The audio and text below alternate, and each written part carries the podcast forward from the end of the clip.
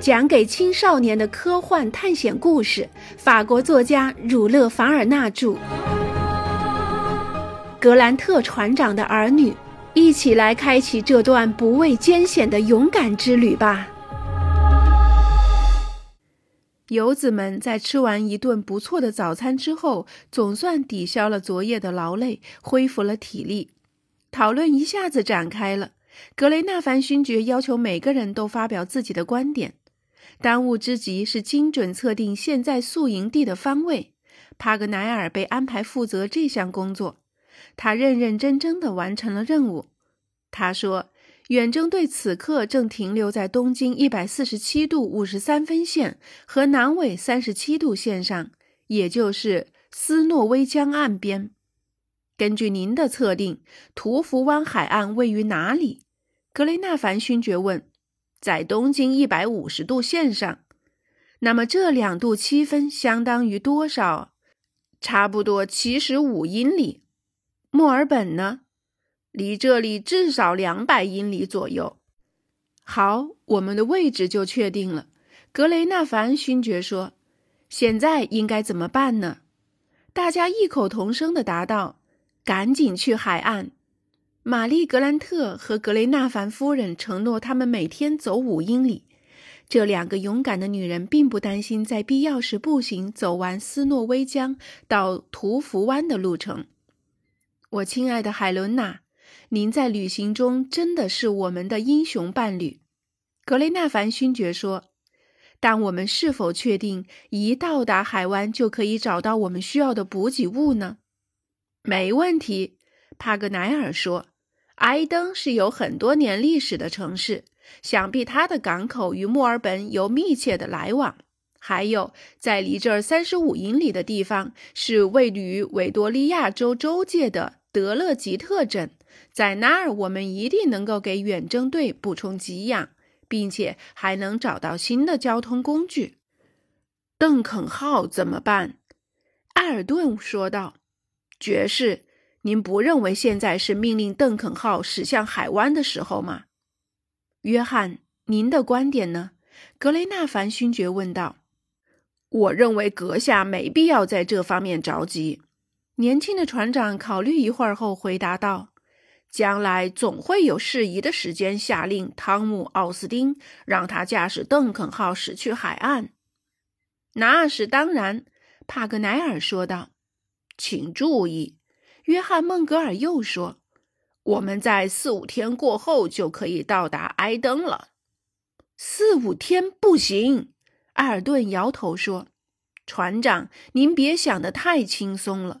您假如不想以后为您的错误后悔，十五天或二十天能到就不错了。”什么？十五天或二十天只走七十五英里？格雷纳凡勋爵非常吃惊地说。起码得那么多天，爵士。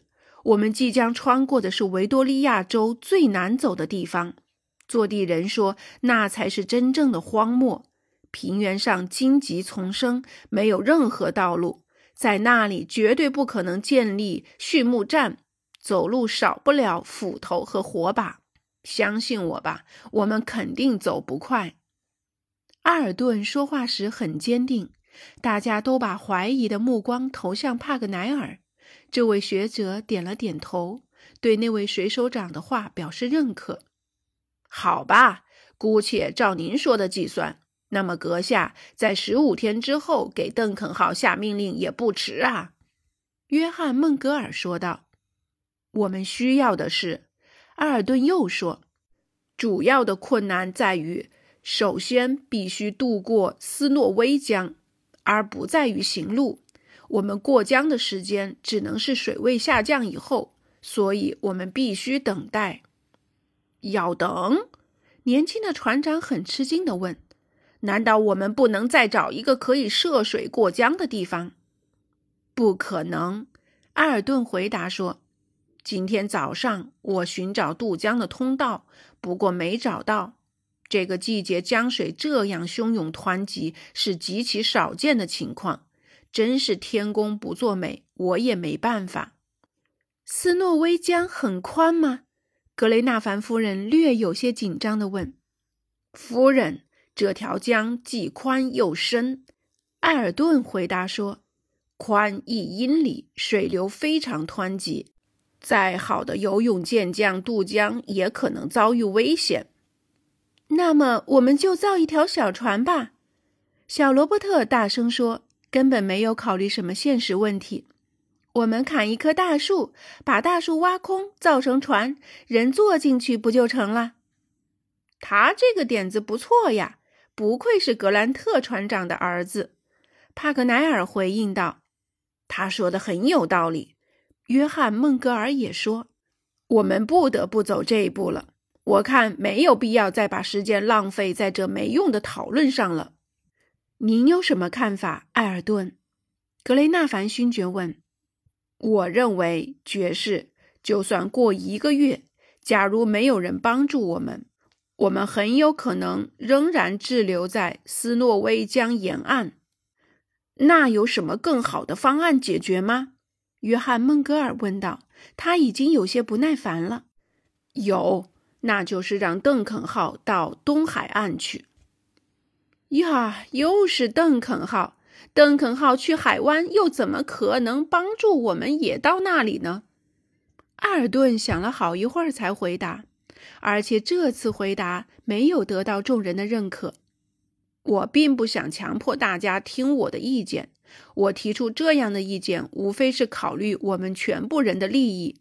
假如阁下命令出发，我随时都能走。说完，他就抄着手站在那里。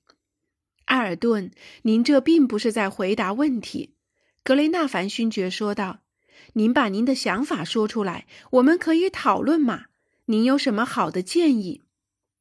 艾尔顿用平静却很自信的声音说：“我们现在的处境是奇缺交通工具，在这种情况下，我建议不要去斯诺威江对岸冒险，我们应留在这里等待救援。”这救援只能来自邓肯号。我们在这里安营扎寨，至少不缺粮食。之后派我们当中一个人把命令传达给汤姆·奥斯丁，让他把船开到图福湾。对于他这个出人意料的想法，大家都非常惊讶，尤其是船长显得不同意。在滞留的这段时间里，阿尔顿又接着说。也许斯诺威江的江水可能下降，这样我们就可以找到一个浅滩渡江。就算必须得求助于小船，我们也有充足的时间造船。爵士，这就是我的方案，希望能得到您的支持。很好，艾尔顿，格雷纳凡勋爵回答道：“您的想法值得我们仔细考虑。不过，这方案最大的缺陷就是会延误时间。”不过，它能使我们避免过度的疲劳，或许还能避免一些危险。亲爱的朋友们，你们觉得呢？亲爱的麦克纳布鲁斯，您说说看。格雷纳凡夫人看向少校。从开始到现在，您只听别人讲话，自己却习话如金。竟然您问我的看法？少校回答道：“我应该坦白告诉您。”我认为艾尔顿一向是个聪明谨慎的人，我十分赞成他的建议。因为以前麦克纳布鲁斯在这个问题上总是跟艾尔顿的想法相反，所以大家万万没想到他会这样一个回答。艾尔顿自己也感到很吃惊，他瞟了一眼少校。不过帕格奈尔、格雷纳凡夫人和两个水手本来就想支持水手长的计划。一听麦克纳布鲁斯这番话，他们也就毫不犹豫地赞同了。于是，格雷纳凡勋爵宣布，原则上采纳艾尔顿的方案。现在，约翰·格雷纳凡勋爵又说：“难道您不认为我们决定在岸边宿营等待救助是出于小心吗？”约翰·孟格尔回答道：“我想这方案是可以接受的。”假若我们的信使能渡过大家都不能过去的斯诺威江，大家转而看着水手长，只见他此时微笑着，显出非常自信的样子。信使根本不需要渡江，他说：“哦。”约翰·孟格尔被震惊了。他回到勒克瑙那条大路上，就能直达墨尔本。徒步走二百五十英里，行吗？